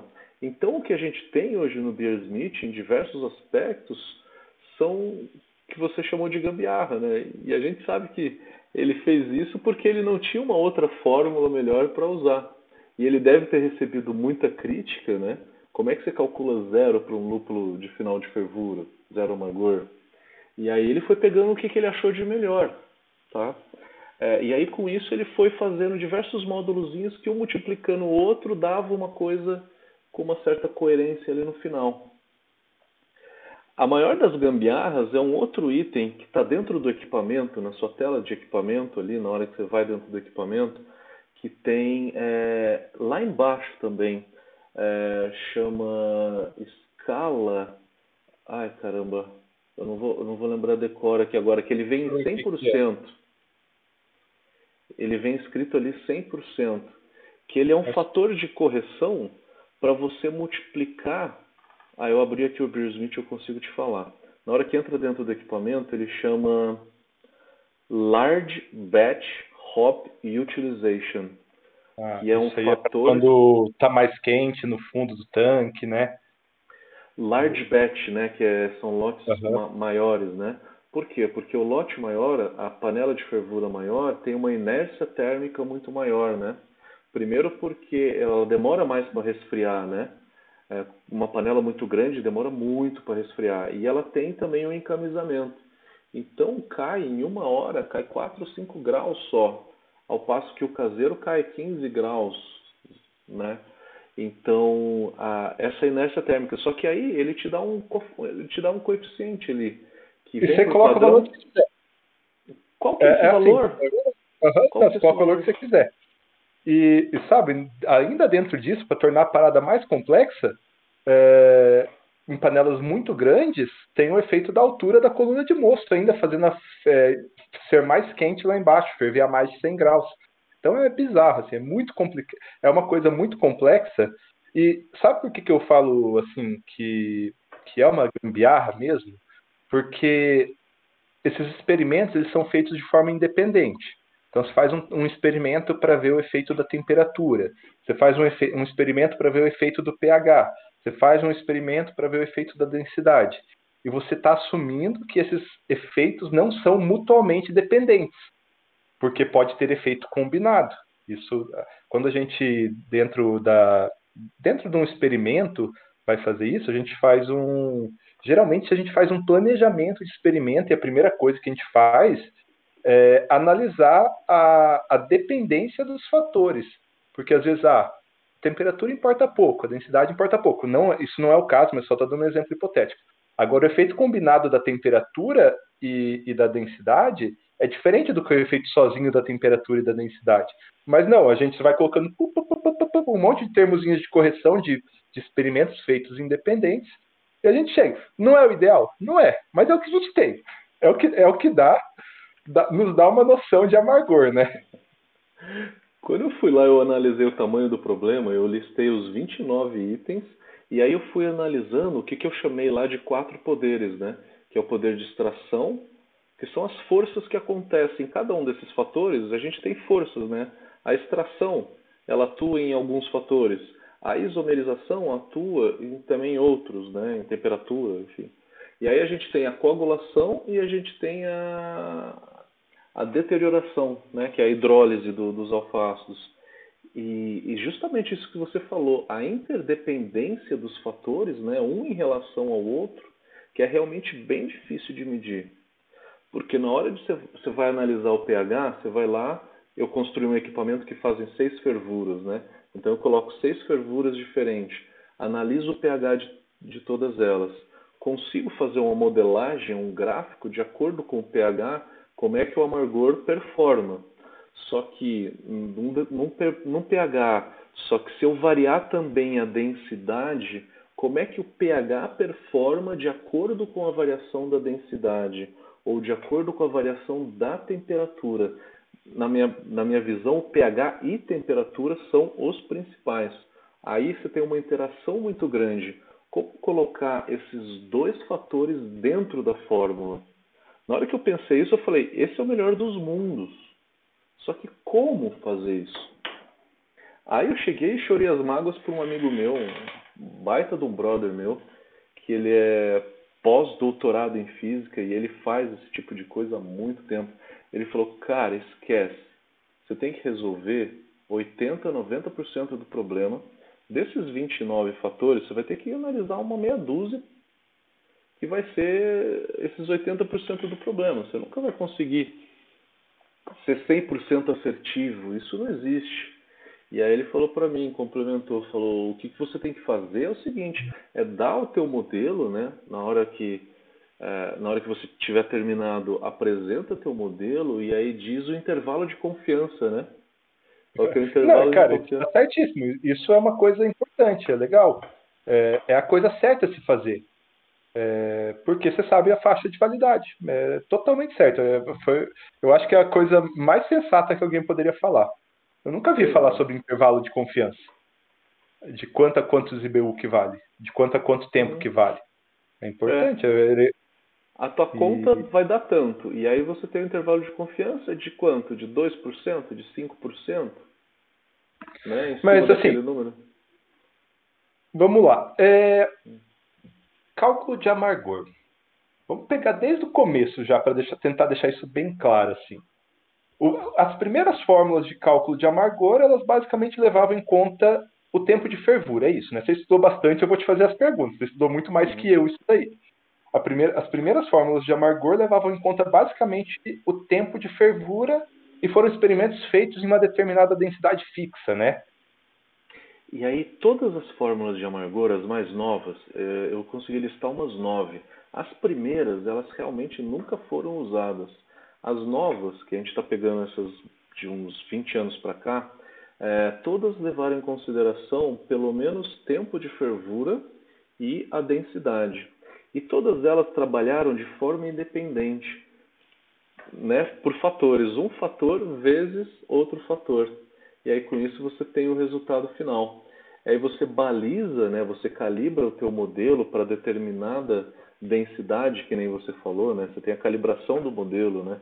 Na hora de você fazer a fórmula, calibra o modelo para uma densidade de 1048. Eu usei 1048 no meu, a maioria dos, dos modelos usaram 1050. Então, né, uma coisa bem próxima. Então você calibra o modelo e aí cria fatores diferentes. Então o fator tempo e o fator densidade, todos eles basicamente têm. O é, que mais que eles levaram em consideração? Bom, basicamente isso. Aí depois o Beer Smith foi levando em consideração é, a altitude, só que não faz parte do modelo de amargor do TINCEF. Ele é um fator que o, o Beer Smith usa para multiplicar o resultado do, do TINCEF. É... é, cara, isso, isso é uma coisa que é engraçado porque é, é, temperatura influencia em qualquer reação química. É, existe uma lei de velocidade de reação e as velocidades de reação elas é, aumentam exponencialmente com o aumento da temperatura. Cara, isso era uma coisa tão legal para é, colocar certinho no modelo mesmo. Essas coisas, assim, é, a gente critica um pouquinho o Bill Smith, mas ele fez o melhor com o que ele tinha, né? Com as informações disponíveis. É, Sim, e, com certeza. Que, assim, é uma coisa muito, muito complexa. Às vezes eu penso, quase vale fazer, assim, num, num mundo ideal, assim, num mundo muito ideal, quase valeria fazer ah, mil experimentos e mandar uma rede neural analisar e modelar com uma rede neural, de tão complexo que é o negócio. É muito complexo, é realmente bem complexo, cara. E aí começa a chegar outros fatores. O modelo de amargor mais completo, né, que analisou mais fatores, foi, se eu não me engano, acho que do do Garrett, do Garrett. Ele falou de levedura, ele falou de taxa de lupulagem, ele falou de um monte de coisa. Ele falou de uns 10 ou 12 fatores. Eu falei, cara, esse é o mais completo. Só que cadê a fórmula? Ele só citou. Ele falou assim, ó, existem esses fatores que influenciam. Mas cadê a medição, né? Cadê a modelagem em cima desses fatores? Não, não tem. É, cara, e assim, é, é, fazendo um, um, um resumão assim, a gente tem hoje, então, que você categorizou, 29 compostos, é, 29 parâmetros que podem influenciar diretamente no amargor. Alguns muito mais relevantes, outros talvez pouco relevantes, mas que, que têm influência. É, se a gente pudesse resumir assim, o que, que mais influencia no amargor final da cerveja? A gente conseguir prever o amargor final da cerveja. O que mais influencia para mim é o tempo. Ou os maiores, né? Não só o mais, né? mas os, os maiores em si. O que mais influencia é o tempo. Depois é a temperatura. É a temperatura da fervura, né? Que isso é dado pela altitude. É, depois é a densidade. A densidade realmente pode influenciar bastante, tá? É, por exemplo, numa roxa que você usa uma carga de malte muito maior o teu amargor ele vai ser 40% menor. Na casa de 40% menor. E aí depois, o foco dessa, dessa última apresentação que eu fiz, do último trabalho que eu fiz, que foi o, a última apresentação que eu fiz no, no congresso lá dos Estados Unidos, foi é, que eu acho que é o maior gap que a gente tem hoje. É tratar o amargor de acordo com o tempo de Ripple tempo e temperatura, que isso diz para a gente a carga térmica que toda lupulagem de fervura sofre depois. O lúpulo de 60 minutos do começo da fervura, ele também é influenciado, também aumenta o amargor se eu tiver um longo tempo de ripple. Né? Então, todas as lupulagens de fervura, todas as adições de fervura são influenciadas pelo ripple. Então, uh, o meu primeiro foco nessa história foi analisar esse que eu achei que era o principal gap, que é o principal gap. Tá? Quanto e, tempo de fervura... Vi, é, e pelo que eu vi lá, você, além de analisar isso, você levou em consideração um parâmetro importante, né? Que é a queda temperatura durante o processo de Whirlpool, porque você não faz o Whirlpool com a resistência ligada, você não controla a temperatura durante o Whirlpool. A não ser que você tenha um, umas cervejaria com tanque de fervura de 5 mil litros, com uma grande parede de, de isolamento ali, provavelmente você vai perder 5, 10 graus durante esse teu processo de Whirlpool, né? Numa, num tanque de 5 mil litros isolado, a inércia térmica vai fazer perder muito menos. Mas ali uhum. em casa, um caseiro, eu perco aqui fácil 10 graus. Fácil, fácil, fácil, fácil. É, é, até bom às vezes. Às vezes eu quero fazer aquela lupulagenzinha marota ali, não quero, não quero que dê muita influência em amargor, então você deixa ali, cai ali a, a, a temperatura e entra com o Whirlpool Hopping ali no finalzinho, assim, para baixo de 90 para diminuir o impacto de amargor. É, e você, é, além de levar em conta, né, na, na tua proposta ali, esse é, o efeito do Whirlpool, da, dessa temperatura do, do você jogou junto a queda de temperatura, que é uma queda que não é linear, que é uma queda que talvez você poderia usar uma temperatura média logarítmica para ficar certo, mas você já fez uma coisa um pouquinho mais complexa, já foi direitinho ali no, no cerne da coisa, que é uhum. O grande diferencial dessa sua primeira calculadora, né? Conseguir calcular esse os efeitos que acontecem ali no Whirlpool, no em todos os processos que acontecem um, um, dois estágios, né? Podia ter até três, quatro estágios. Às vezes é, pode ser, dependendo do processo das pessoas. Esse é o principal diferencial até agora, né? Do teu, do teu projeto bem audacioso. exatamente, exatamente. Então, é, eu dividi o projeto em algumas etapas. A primeira era tentar entender e fazer de uma forma mais fácil, é, tratar essa carga térmica do Whirlpool a influência dessa carga térmica é, em todas as adições de fervura. Não é só da, da lupulagem de Whirlpool, mas de todas as adições de fervura, que acabam influenciando. É, o Bill Smith ele acabou colocando lá também um parâmetro que é a temperatura do Whirlpool. Você coloca o tempo e a temperatura do Whirlpool e coloca a altitude. E ele usa todos esses parâmetros. Só que em casa a gente tem uma queda de temperatura, que nem o Jamal falou, 10 graus durante o meu, o meu Whirlpool que não é, não é constante. E também essas reações, a isomerização é uma reação que ela é, ela é exponencial, né, de acordo com a temperatura, é, tratar ela de forma diferente. Né? Então eu falei, legal, eu preciso de uma certa forma prever a queda de temperatura. Prever a queda de temperatura momentânea, né, instantânea, calcular a temperatura instantânea depois que eu desligo o fogo. Como é que eu vou fazer isso? Eu imaginei uma curva de, de queda de temperatura, tá? É, e aí eu, o que eu fiz foi é, pegar alguns dados tá, de, de, queda de temperatura e fazer uma modelagem minuto a minuto, tá? É, chegar em minuto a minuto como que eu caio a temperatura. Só que as variáveis aí é temperatura inicial, temperatura final e o tempo que eu demoro para cair essa temperatura, tá? Então, é perguntar para o cervejeiro é, coisas fáceis de medir, que é a temperatura que estava no, no flame out, quando eu desliguei o fogo, o tempo que eu demorei e a temperatura final. E aí, com isso, com esses três parâmetros, prever a queda de temperatura minuto a minuto. Tendo essa temperatura minuto a minuto, a gente multiplica por um outro fator, que é a extração de amargor de acordo com a temperatura. Então, primeiro você prevê a temperatura minuto a minuto, que depois é multiplicado pelo, pelo fator de amargor. E aí você calcula o amargor naquela temperatura. E aí, muitos cervejeiros falaram o seguinte: bom, é, eu não uso o chiller de contrafluxo o melhor dos mundos é usar o chiller de contrafluxo, onde que o mosto permanece quente o tempo todo ali na panela. Então, uma e... coisa antes, Matheus, de ir para imersão. É, é, porque eu, eu ouvi a live sem assistir efetivamente, então acabei não vendo a, a, as equações e tudo mais. É, mas essa, quando você considera o chiller de, de contrafluxo, é, você tem uma parte que está isomerizando e uma parte que saiu, é isso?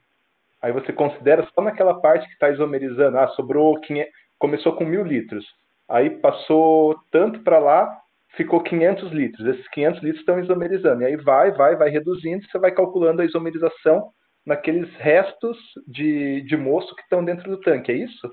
Que ficou dentro da panela de fervura, né?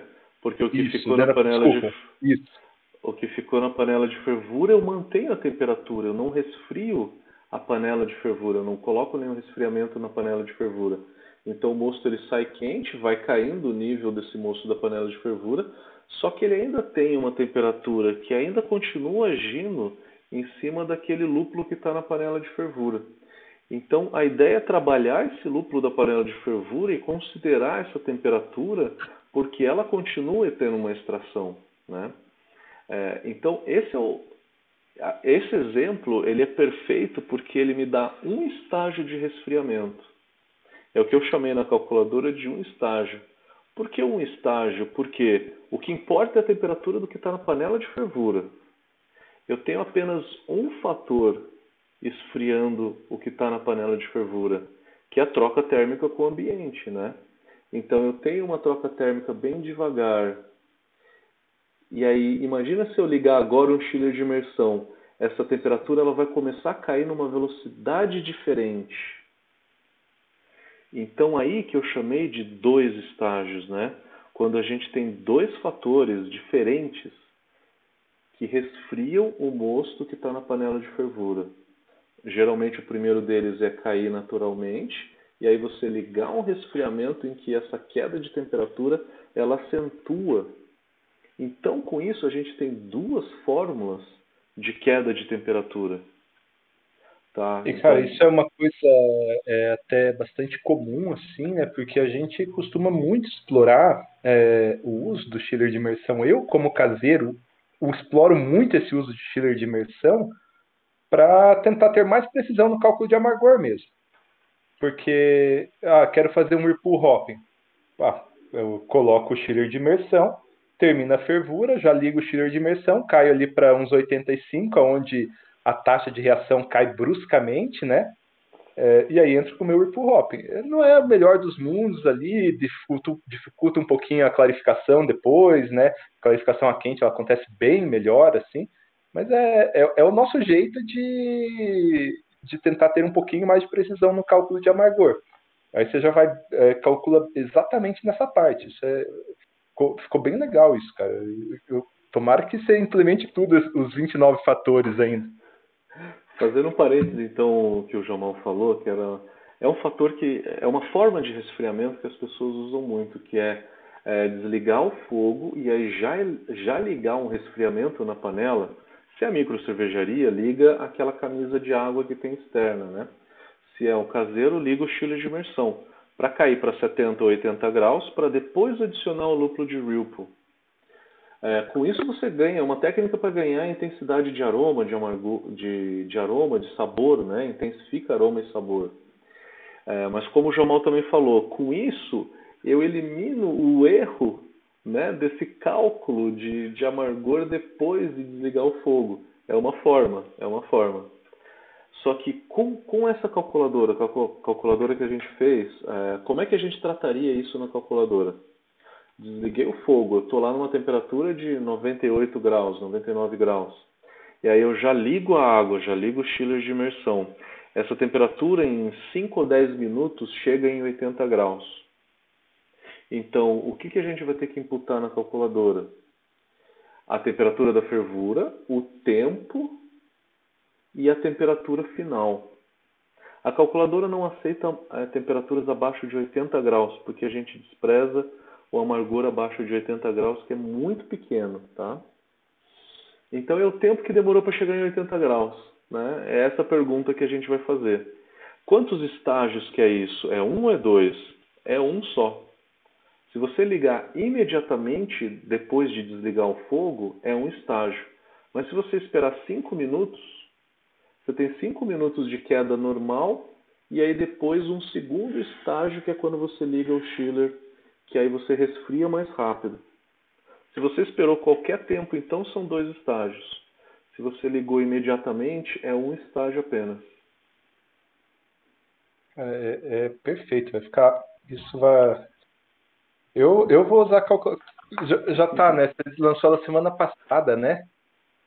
É... Tá, já tá aí já. Eu, eu podia. Eu tava fazendo. Eu tava.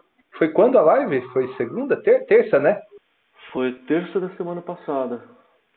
É, eu fiz cerveja na quarta, eu podia ter utilizado ela. Ah, não, eu fiz na terça, eu tava fazendo cerveja enquanto estava fazendo a live.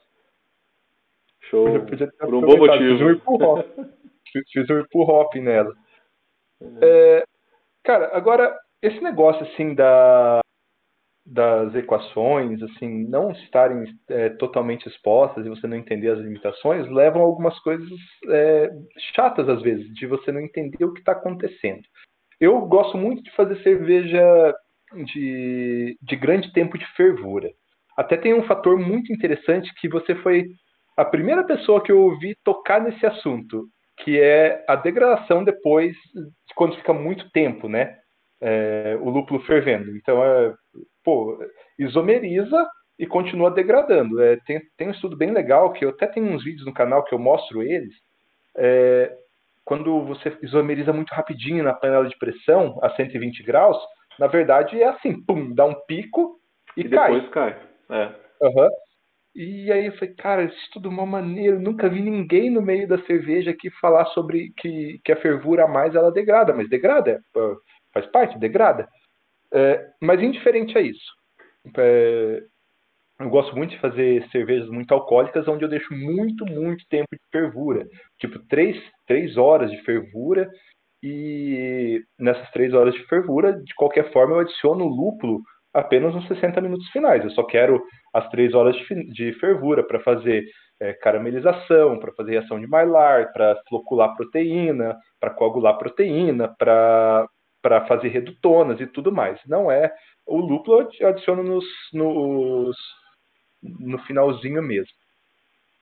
Aí, naquela época eu ainda usava Beer Smith, hoje eu acabei migrando um pouco para o Brewfather, é, faz, é, projetava muito lá no Beer Smith, e eu comecei a perceber uma coisa, quando eu colocava 180 minutos de fervura no Beer Smith, me dava mais amargor, mesmo que eu fosse adicionar 60. É, e aí eu nunca soube o porquê disso. Hoje eu tenho uma hipótese, tenho duas hipóteses. Um erro é, é a minha primeira hipótese, pode ser um erro, já que eu não sei o que acontece. Eu até, antes de fazer a nossa live aqui, eu vou abrir o meu Beer Smith aqui rapidinho, eu, eu acabei reiniciando o computador e ele fechou. Só para eu falar da simulação que eu fiz, só para a gente ver aqui. E aí eu queria, é, talvez, um, um, talvez algumas ideias suas, eu não sei se você sabe como funcionam as fórmulas do Beer Smith, mas ouvindo seu, a sua live de, da semana retrasada, a primeira, eu até formulei uma hipótese, mas eu acho que o Beer Smith não considera essa hipótese. A hipótese é totalmente plausível com o que você falou, mas eu imagino que o Beer Smith não considera, que é a, o efeito da fervura prolongada provocar coagulação das proteínas e dos polifenóis e de reduzir a saturação do mosto, permitindo a absorção de mais alfa-ácido. É, não, não a... contempla. Pode não falar. contempla isso. Não, então, não. ó, eu vou falar aqui como que tá. Eu tô vou abrir meu teste 1. Vocês não vão ver aqui, mas eu fiz aqui. Coloquei 20 litros para fazer 5 galões, né? 4 quilos de malte e 25 gramas de citra. A 60 minutos ele me dá 37,2 IBUs.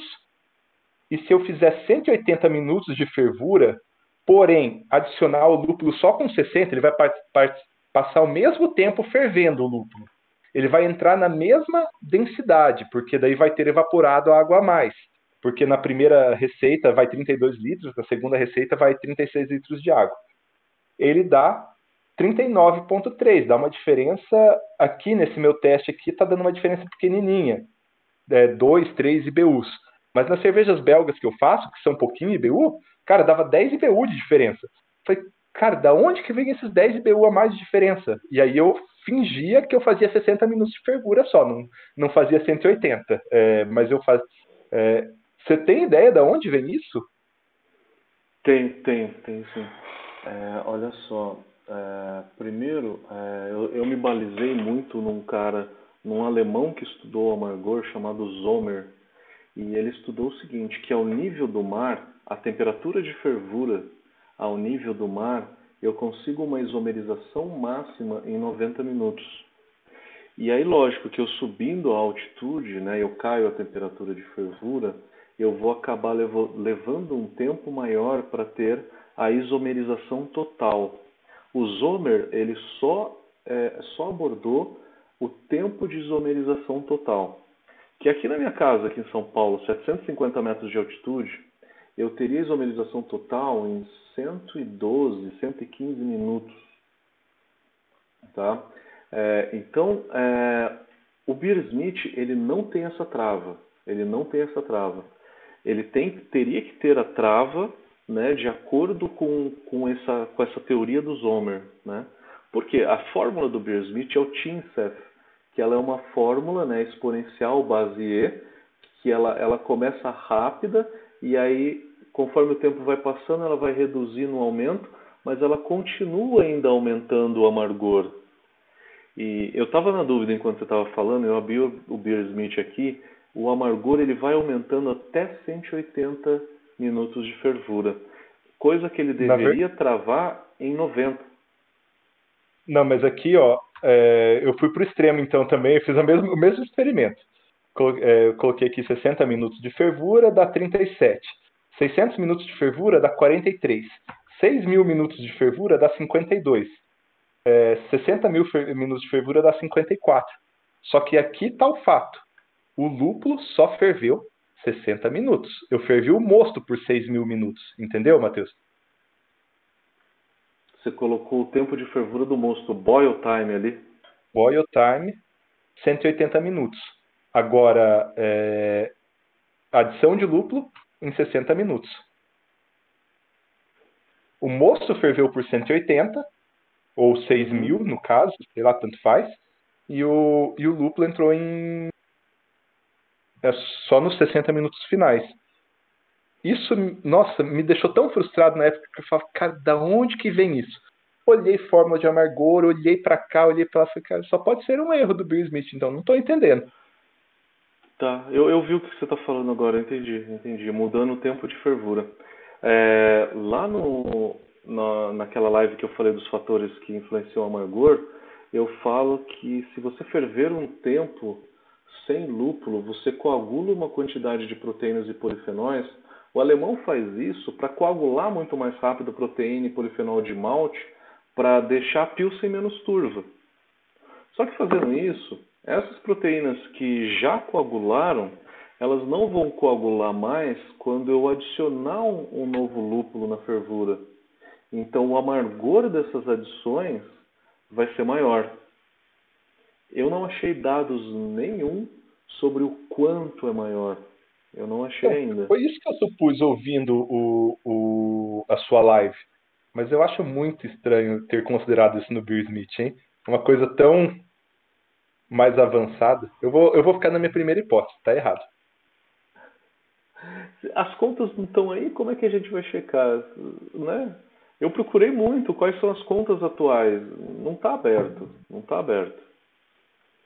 Eu não escrevi uhum. para o Brad Smith ainda. Eu vou escrever algum dia na hora que eu tiver. É, eu acho que os meus dados, né, na hora que eu tiver uma coisa talvez um pouco mais concreta ainda, eu acho que eu vou entrar em contato com ele para oferecer a fórmula. Falar, ó, a gente tem aqui uma nova fórmula, está testada, né? Porque ainda não está testada. Era para começar a ter testado em março, mas uh, fechou. Fechou tudo, né? As universidades estão tudo fechadas. Ah, tá. Minhas pesquisas estão paradas também, tá tudo. Hum. Não, é, podia, o computador é bom que dá, sem experimento dá para continuar ainda, né? É... Cara, que eu, eu tinha outra coisa que eu queria falar, uhum. deixa eu ver, deixa eu pegar minhas anotações aqui. Anotações são boas, né? Fazem a gente uhum. lembrar das, das coisas. Mas é, tua, tua, é, tua palestra me, me apontou para esse caminho. Pode uhum. ser pode ser um dos motivos. Vai que a gente está achando que o Bill Smith não considera, ele considera. É, é possível, é, né? Eu não sei como, eu não sei que conta que é. Eu não sei exatamente que conta que é, que conta que ele está que ele tá fazendo. Eu acho que é algum fator, né, que está multiplicando a fervura. Quando você coloca, aumenta o tempo do Ripple, ele aumenta todos os amargores durante a fervura. Até o de 60 minutos, o de 90, o de 180 então ele deve pegar um fator e multiplicar pela fórmula toda de amargor que a usada é a do TINCEF. A gente escolhe a fórmula de amargor no TINCEF, tem disponível algumas poucas lá. É, é. Na hora que você vai ali em opções bitterness, tem o TINCEF, tem o Reger e tem o Garrett. ambas as três, ambas as três fórmulas, calcula zero de amargor em zero minutos, né? É necessário você clicar na caixinha, calcular amargor no Ripple, para que aí ele comece a, a, calcular o amargor no Ripple. É uma, uma coisa é. Externa, né, as fórmulas. Cara, agora eu vou é, fazer uma pergunta importante, assim. É, quando eu faço minhas palestras sobre lúpulo e tal, eu, eu sinto mesmo o que você sente. É, eu falo, cara, a gente tem fórmulas aqui para calcular amargor, só que ao mesmo tempo a gente tem milhares e milhares de limitações. A gente não sabe quanto de, de isoalfácido tem no lúpulo, é, porque tem que levar em conta que ele perdeu com o tempo, como que ele foi armazenado tudo mais, né? É, a gente não sabe quanto de, de humulon, é, das uluponas tem, dos produtos de oxidação, né? E provavelmente não vai saber isso por muito tempo ainda. Porque esses produtos de oxidação do, do alfa-ácido, do beta-ácido, também trazem bastante amargor para a cerveja. É, e ao mesmo é, é extremamente complexo. Tem falta milhares de dados e ao mesmo tempo é uma coisa extremamente importante. Às vezes você atenua um pouco mais a cerveja, sai do, é, a relação amargor do sor, sai um pouquinho e já estraga tudo a cerveja. Cara, é muito complexo esse negócio. Eu, eu termino minhas palestras falando, cara, isso aqui é uma mistura de ciência e arte, porque a ciência está aí, mas falta muita coisa. O que, que vai fazer? É, é um, não, é, não é fácil, né? Não é fácil. É, eu, enquanto isso, eu estava lendo aqui algumas perguntas no, no, no chat que tem aqui no, no YouTube. É, tem uma pergunta que ele, ele fez muito parecido com o que você falou. É, o lúpulo velho, o lúpulo velho, ele vai oxidando, eu vou perdendo alfa-ácidos. Isso é dado por temperatura, por tempo de armazenamento e pelo Hop Storage Index, né? que cada variedade tem um índice de envelhecimento diferente. Só que na hora que você perde o alfa-ácido, esse alfa-ácido ele vai ser oxidado em rumolinona, que já é solúvel, já é solúvel em água e vai dar amargor. É isso que descobriram há três anos atrás, é relativamente pouco tempo. É, que o dry hop dá amargor por conta disso. É a rumolinona que é diluída na hora que você faz o dry hop. E aí tem uma outra pergunta aqui no chat que está falando, abaixo de 80 graus, dá amargor é considerável ou não? O amargor pela isomerização, ele é realmente muito baixo. Só que você também extrai a rumolinona, né, o alfácido oxidado que como no dry hop você também extrai, ele vai dar um amargor na cerveja. Então, é, no, no cálculo de amargor eu não vou considerar a isomerização abaixo de 80 graus, mas eu vou estudar esses compostos de alfácidos não isomerizados, né, que influenciam no dry hop e também são extraídos na fervura. Tá? Então, respondendo aqui a pergunta, eu não lembro de quem perguntou aqui, se abaixo de 80 graus traria amargor traria um pequeno amargor, traz um pequeno amargor por conta disso, tá? Matheus, eu tô achando que eu vou, vou ter que finalizar a minha participação, porque eu não ouvi quase nada que você falou. Tô ouvindo ah, alface, ah, o mulinona, não dá amargor. Tá travando muito. Ah, que maravilha. Eu ouvi bem você, eu ouvi bem. É, é estranho porque minha internet ela efetivamente não está pegando, tá? Mas a nossa é. conexão tá pegando, não dá para entender. A minha internet não tá pegando, tá aqui, ó. Tô fazendo teste de velocidade de novo. 1 mega agora tá dando. Ixi, tá caindo de 1 mega. Mas nossa conexão tá pegando, vai entender, né? Tá perfeito o teu vídeo para mim, tá perfeito. O pessoal do YouTube é. aqui também tá. Não caiu nada no YouTube aqui ainda. Tem bastante gente aqui. O que eu estava falando é que é, quando você joga um lúpulo abaixo de 80 graus, você não tem a isomerização. É, é isso que você está fazendo agora, porque você falou de novo e cortou de novo. Olha. Ah, é? o stream não quer que eu ouça o que você está falando nesse ponto específico.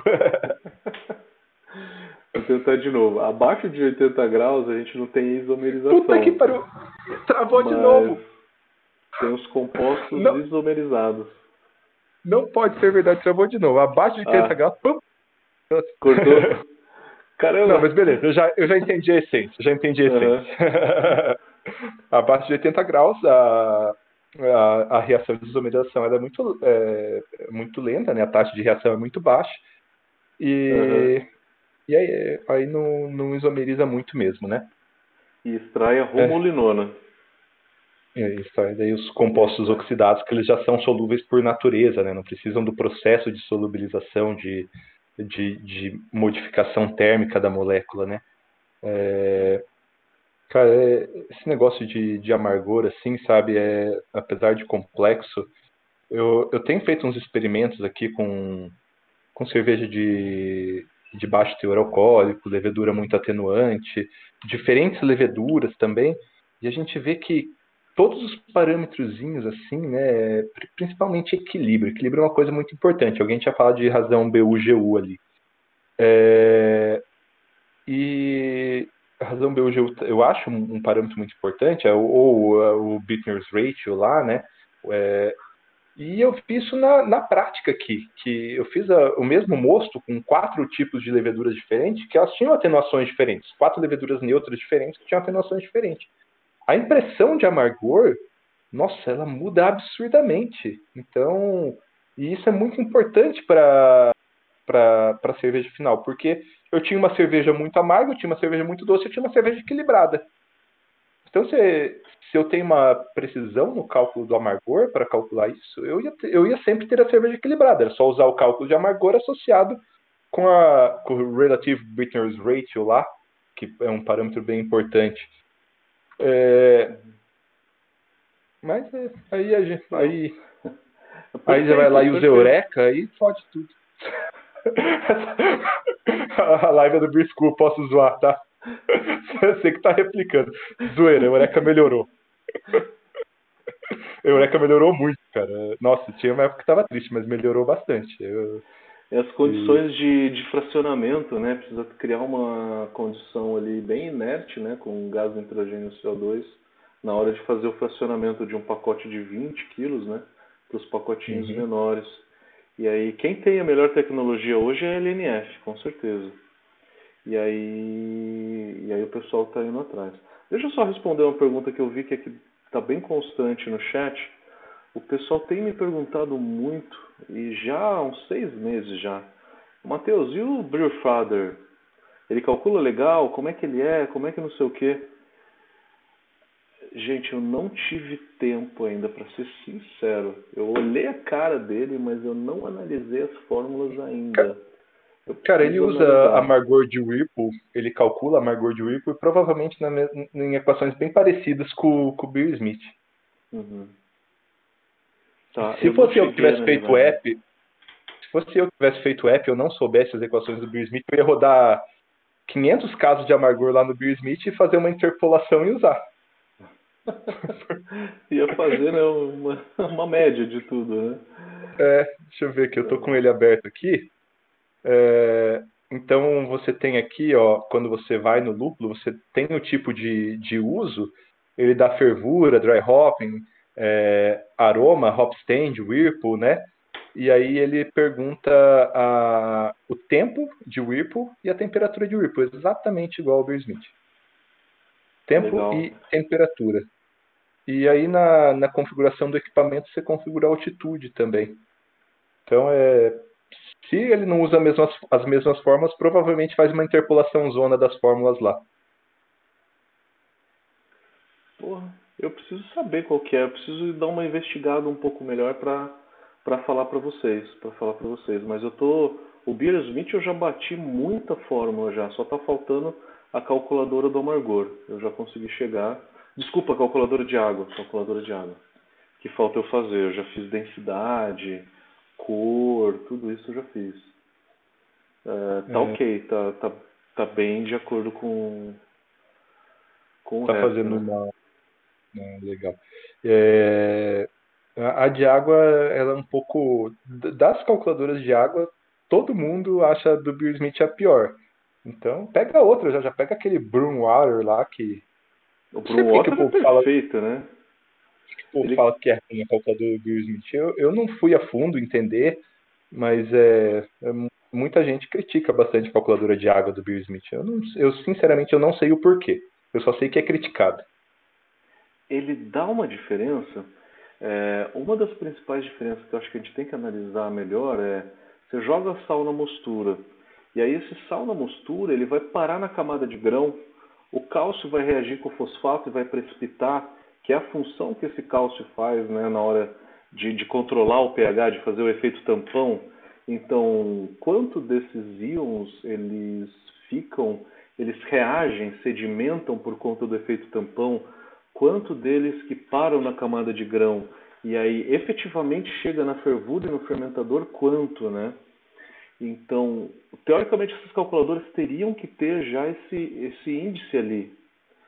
E aí que, na, eu acho que nesse índice que o Beer Smith está diferindo muito com o Brumwater.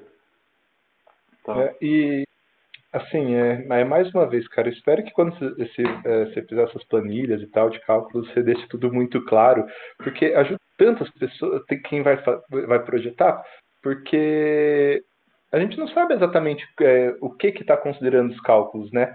É, e aí, como que o Smith calcula? Calcular de solução de íon é muito fácil. Facílimo, muito fácil.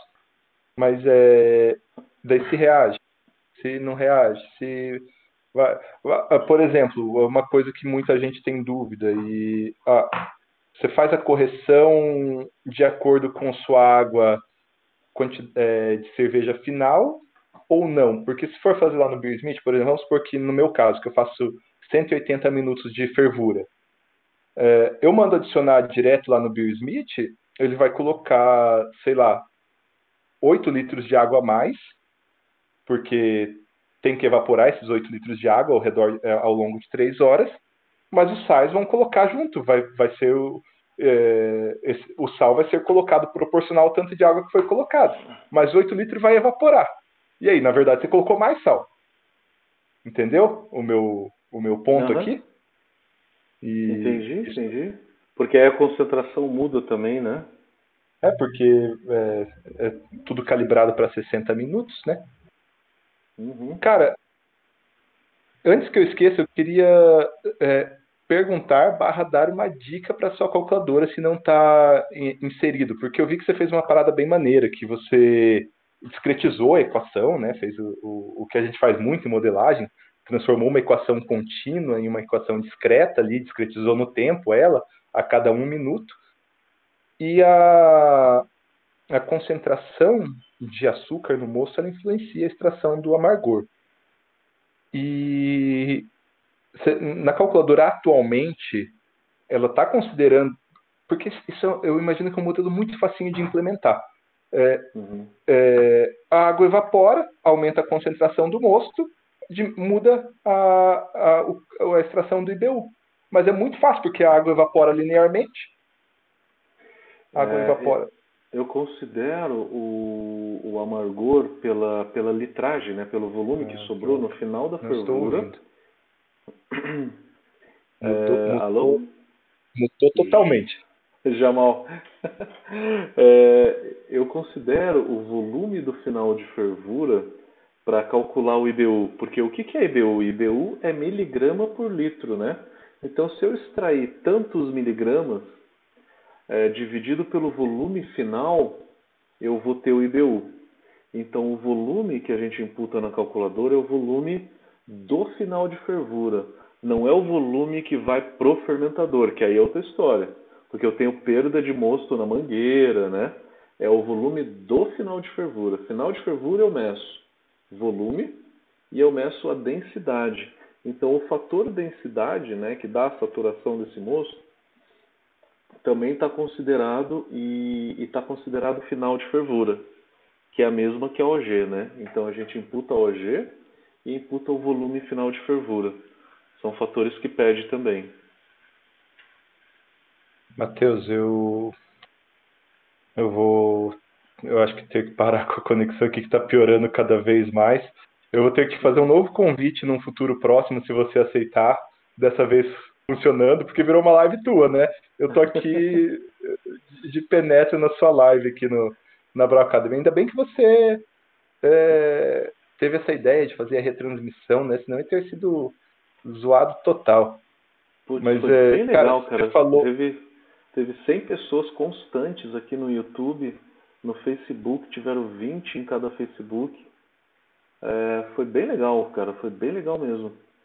É, tem diversas perguntas aqui, é, eu, não, eu não consegui acho que responder todas. Eu peço que vocês procurem o meu telefone, o meu WhatsApp, que está ali no site da Brau Academy, lá na parte de contatos tem meu WhatsApp. Por favor, coloquem ali que eu tenho o prazer de perguntar. Qualquer dica que vocês tenham da calculadora, eu também teria um prazer de, de receber, explicar, enfim, porque é uma coisa que a gente está fazendo para a gente mesmo usar, né? De uma maneira geral. Mas, ó, Jamal, tem muita gente elogiando aqui, foi realmente muito legal. Foi muito bacana. É, cara, e muito obrigado por ter feito a retransmissão, senão era zica total. Mas deu certo. Acontece, eu te falei De alguma que... Forma.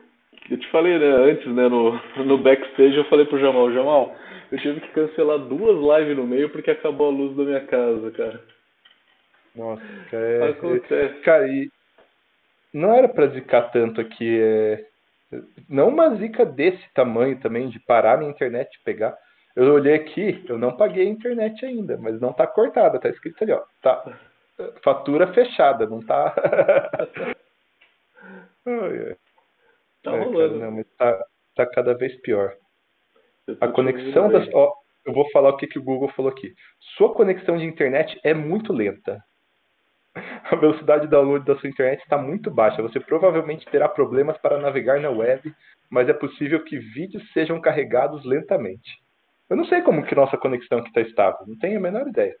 Jamal, deixa eu te perguntar. Você acha que o Discord é, é, quem está quem tá de fora aí não sabe o que a gente está fazendo. A gente está fazendo uma chamada por um software chamado Discord, que ele tem uma qualidade de transmissão infinitamente superior ao Zoom, ao Google Meet, né? Será que isso não está carregando a tua banda? Não, cara, que eu tenho aqui, eu, o meu link é para fazer live mesmo, é 300 MB de download e de upload, cara, mas está chegando é. 1 MB no computador. Cara, eu, eu consigo fazer três lives simultâneas aqui sem problema nenhum. É, Sim, num dia normal. Né? Eu faço cinco transmissões simultâneas, eu tenho 300 MB também. E com a Camila assistindo Netflix lá na, na TV e vendo YouTube enquanto assiste Netflix. Geralmente não tem problema nenhum, assim. É, uhum. Hoje teve alguma zica, deve ter rompido um cabo de fibra ótica, certeza, certeza. Se eu, eu vou até procurar aqui no Twitter por Copel, é, minha internet é da Copel Telecom, né? Se uhum. o Twitter é e aí quando rompe um cabo, a, a, a, tem, tem, mais gente reclamando. Daí eu vou saber que não é só comigo. Poxa, Jamal, eu fiquei muito feliz aqui da quantidade de elogios aqui, cara. Tem muita gente aqui realmente elogiando muito. É, e aí, no ano que vem, eu que vou te convidar. Vamos fazer uma live junto de novo? Não, não sei se. Não tô ouvindo nada, Deus. não sei se eu sei que tem gente elogiando. Tem muita gente elogiando. É, Leandro Emel, que estudou comigo, cara, como é que você tá? Luiz Ferdinando, que já fez diversos cursos nossos. O Décio tá aqui, o Chico tá falando que, que foi muito legal, parabéns pela humildade. Pô, obrigado, cara, obrigado. Chico Milani tá por aí também, sempre acompanhou a gente. É, o Décio Brioto, que é o nosso amigo que vai fazer, vai me ajudar a fazer as análises, também tá por aí também. Tá elogiando também. Pô, galera, é, Fiquei muito feliz, muito feliz mesmo de, de ler todos os comentários. Como a gente já está chegando em duas horas de live, eu teria o prazer de responder as dúvidas que ficaram, tá? Se, eu, se vocês me procurarem depois no WhatsApp, eu teria o prazer de responder, sem sombra de dúvidas. Jamal, tá me ouvindo? Tô te ouvindo, tá tô lendo aqui o Twitter. Tem umas pessoas reclamando, mas é. Acho que não é geral, não. Acho que é um problema mais pontual meu mesmo. Na a live no, no meu YouTube tem bastante comentário também. É, Bessa, Hudson, muita galera. Então, Jamal, vamos encerrando então por, por aqui e vamos deixar o convite para a galera. A gente vai fazer uma outra live aí lá para janeiro, fevereiro, começo do ano. Combinado? Pessoal, eu vou, eu vou supor que o Matheus falou para a gente se despedir, que vai ter uma live no começo do ano. Essa parte eu consegui ouvir. Então, muito obrigado. Eu vou, eu vou inverter agora, eu sou o convidado. Muito obrigado pelo convite para estar aqui na, no YouTube da Brau Academy. E desculpa meus problemas aí com a conexão. É, foi uma live bem técnica, né? Bem técnica. Eu tinha uma ideia de fazer esses cortes da live, não vai rolar, infelizmente. Apesar de que eu gravei aqui, mas uh, aí eu já não estava nem olhando mais meu, minhas câmeras e tudo mais. Tomara que tenha. Não sei nem se está aberto, mas. Nossa, acho que fechou. Cara, fechou! Fechou o OBS. fechou? fechou o OBS, cara. Não, eu te mando a gravação, nossa. eu estou gravando ela inteira aqui, eu te mando. Ah, não, tá, tá aqui. Mas, ah, mas obrigado, pessoal. Desculpa. Valeu, valeu, galera. A próxima valeu. vai dar certo. Valeu, show de bola. Obrigadão, obrigadão. Valeu. Falou.